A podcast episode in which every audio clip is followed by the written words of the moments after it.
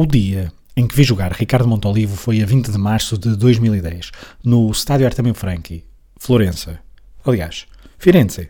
Não consigo aportuguesar o nome da cidade que me acolheu durante seis meses em 2010.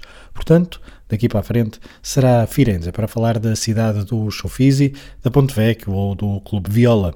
Estirei-me finalmente nos Estados Italianos então a 20 de março. Talvez este episódio seja mais sobre essa experiência do que propriamente ter visto jogar Montolivo, mas, meu caro Ricardo, não serás esquecido. E daqui a uns instantes voltarei a ti. Por agora, algo maior do que tu. Firenze, Fiorentina, o Artemio Franchi.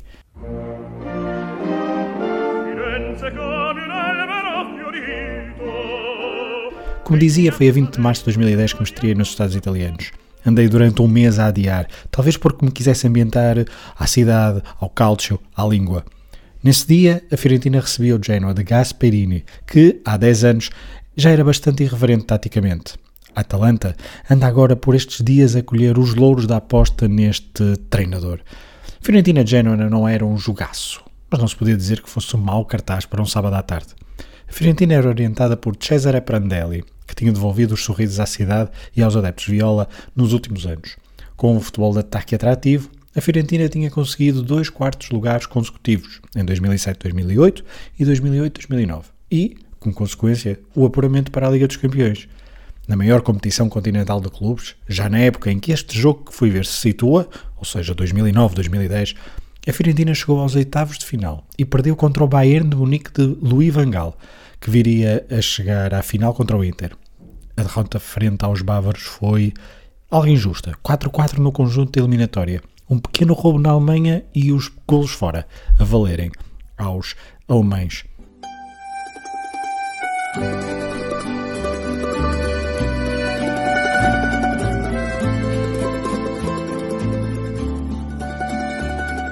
Neste dia 20 de março tinham passado menos de duas semanas desse golpe alemão no Artemio Franchi, que doeu bastante, porque a época interna estava a ser bastante apagada. Na Série A, a Fiorentina estava no décimo lugar, a quatro pontos do Genoa, que estava em sétimo. Mas as exibições não eram as melhores, e o ano civil de 2010 já tinha trazido várias derrotas inesperadas. Por isso, a rumaria ao estádio naquele sábado quase primaveril não foi feita de forma entusiasmada.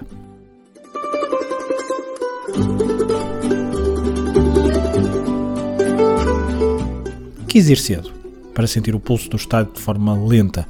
Gosto sempre de ir cedo, gosto de ver o estádio encher, a compor-se, a ver os técnicos do relevado, os primeiros adeptos, os primeiros exercícios de aquecimento e que grande aquecimento fez um tal de Jovetic. Já lá vamos ao futebol. Os fiorentinos, tal como boa parte dos italianos, vivem o futebol de forma apaixonada. Uma simples disputa por um lançamento era motivo para várias palavras agressivas, gestos com as mãos e sempre em diálogo com o vizinho mais próximo. O estado em si, para um adepto português de 2010, parecia decrépito e desatualizado. Os novos estádios do Euro 2004 estavam a galáxias de distância em termos de conforto em relação aos estádios italianos, já no século XXI. Em Firenze, o Franchi tem a sua magia, com a curva Fiesoli, onde fica a principal claque do clube, a ser a zona mais ruidosa. Eu fiquei na tribuna maratona, central, aquela que se vê da TV, bem debaixo daquela torre mítica de um Estado construída em 1931 e que recebeu os Jogos do Mundial de 1934 e que, após uma renovação, chegou também a receber Jogos do Mundial de 1990. Por exemplo, aquele jogo dos quartos de final entre a Argentina de Maradona e a Iugoslávia de Ivkovic. É, portanto, um estádio nada moderno e isso encantou-me. Tinha uma aura, uma aura especial, outro tipo de vibração que se deixou de sentir nos principais estádios portugueses como, como o Euro 2004, embora tenhamos conquistado outras vantagens. Algo que ficará para outro episódio, porque, recordo-vos, isto é o dia em que vi jogar Montolivo. Como disse há pouco, os adeptos falavam todos entre si durante o jogo. Em março de 2010, eu ainda dominava muito mal o italiano, mas havia duas palavras mágicas que me abriam as portas da intimidade do meu interlocutor. Rui Costa. Falar no artista português era chegar fundo ao coração dos adeptos de viola, pois ele marcou uma era em Firenze e a sua partida foi dolorosa. E pior foi, porque os anos seguintes à saída de Rui Costa da Fiorentina, no verão de 2001, foram terríveis. Inclusivamente com descida de divisão, refundação, enfim, tempos conturbados no futebol fiorentino que deixaram marcas nos adeptos. E as saudades do bom futebol, do perfume de Rui Costa na cidade, foram e são muito fortes. Por isso, a chegada de Prandelli em 2005 marcou decisivamente o clube. Com uma equipa equilibrada e sem grandes vedetas, o treinador impôs um estilo de jogo atrativo e conseguiu resultados desportivos dignos de registro para um clube que poucos anos antes andava nas divisões inferiores. E na mesma época em que chegou Cesare Prandelli a Firenze, Ricardo Montolivo foi comprado à Atalanta. Ele nasceu precisamente na região de Bergamo, na vila de Caravaggio, e fez toda a sua formação na Atalanta até que aos 20 anos mudou de cidade e foi conhecer não só o Artemio Franchi, mas esperamos que tenha aproveitado para ir, por exemplo, à Galeria da Academia ver o David Michelangelo, o original.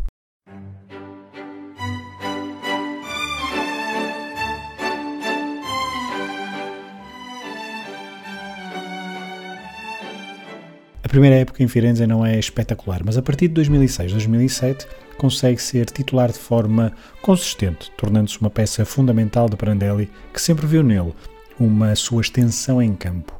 Montolivo chegou a Firenze como trequartista, mas, aos poucos, Prandelli fez-o recuar no terreno para uma posição mais de construção de jogo. Por isso mesmo, foi rapidamente comparado a Pirlo, ele também obrigado a recuar no terreno no Milan de Ancelotti, mas que no início da carreira em Brescia, por exemplo, jogava bem perto do avançado. Montolivo passou, portanto, a ser visto como o novo Pirlo. Jogou em todas as escalões de formação da Squadra Azurra e a sua não inclusão na convocatória de Donadoni para o Euro 2008 foi uma surpresa e gerou polémica, como quase todos os assuntos de futebol em Itália. Montalivo em 2009-2010 era a estrela de uma Fiorentina que tinha também Gilardino em final de carreira, o guarda-redes francês carismático Sebastián Frey, o argentino Mário Santana ou uma joia dos Balcãs prestes a explodir chamada Jovetic, ele que foi o jogador que mais destacou neste jogo contra o Genoa. Mas Montalivo, tal como ao estádio, tinha um carisma especial. O médio era já capitão e talvez o menino bonito de Firenze e dos adeptos viola, algo que já não acontecia praticamente desde Rui Costa. Para além disso, era elegante, tranquilo e tinha muita qualidade naquele pé direito. Todo o jogo passava por ele. Montolivo via sempre o melhor caminho para a bola chegar redonda, aos pés dos seus colegas.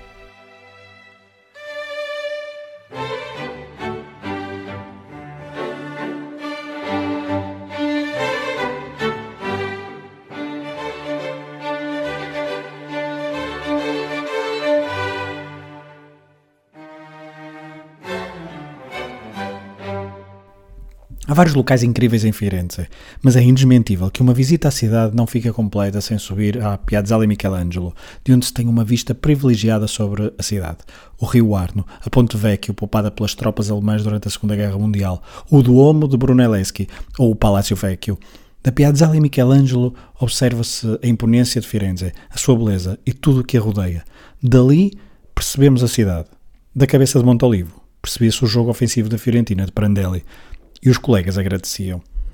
Do jogo que fui ver há vários apontamentos interessantes. Foi uma vitória tranquila da Fiorentina. O Genoa raramente incomodou Frei e os adeptos não tiveram uma tarde de nervos. 3-0. Resultado final, com o Montoliva a controlar um jogo onde brilhou o tal Jovetic. Os golos foram de Mário Santana, de calcanhar, Gilardino, de penalti, e Babacar, já perto do fim, ele que se estreou nesse jogo a marcar na Série A. Montolivo estava a caminho do verão eh, importante, pois a Squadra Azurra ia defender o título mundial na África do Sul e ele era imprescindível para Marcello Lippi, principalmente depois da lesão de Pirlo.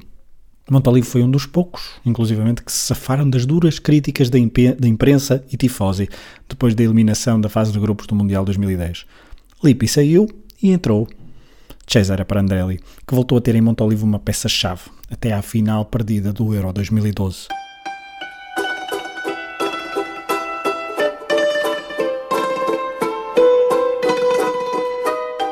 Verão de 2012 é, aliás, marcante para o médio italiano.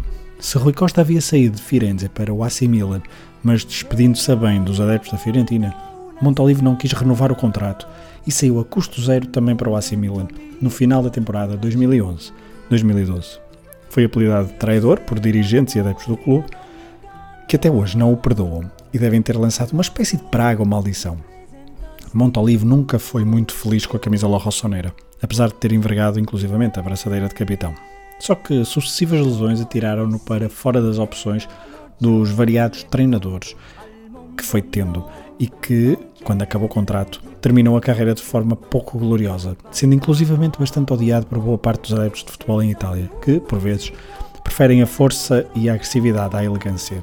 Montalivo não sabia jogar em força ou em velocidade, mas jogava rápido com o cérebro. E a bola, nos pés dele, raramente chorava, para usar uma imagem muito usada no calão futebolês.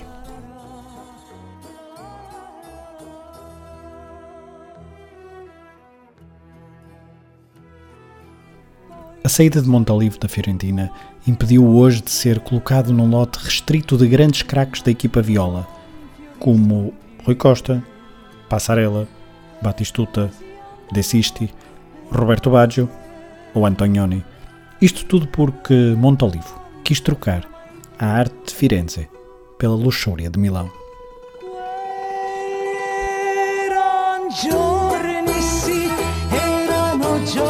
e al mondo